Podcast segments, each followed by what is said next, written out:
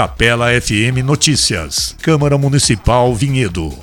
O presidente da Câmara Municipal de Vinhedo, Rodrigo Paixão, do PDT, cobrou investimentos em segurança e manutenção na rodovia Miguel Melhado Campos, a SP 324, conhecida como Vinhedo Viracopos. O parlamentar explicou que, se necessário for, apresentará denúncia contra o DER e o governo do estado de São Paulo. Tenho falado com algumas pessoas e cogito a possibilidade de entrar com algum tipo de medida ou denúncia contra o DER e o governo do estado, pois a administração não tem dado a devida atenção a esta rodovia, comentou o vereador. Rodrigo Paixão considerou que o pedágio da Vinhedo Viracopos é um dos pedágios mais caros do país e isso não justifica. Não tem segurança, o acostamento é precário, não tem suporte 24 horas, nem ambulância e tem buraco para todos os lados e assaltos. O parlamentar ressaltou a importância da rodovia que liga Vinhedo ao Aeroporto Internacional de Viracopos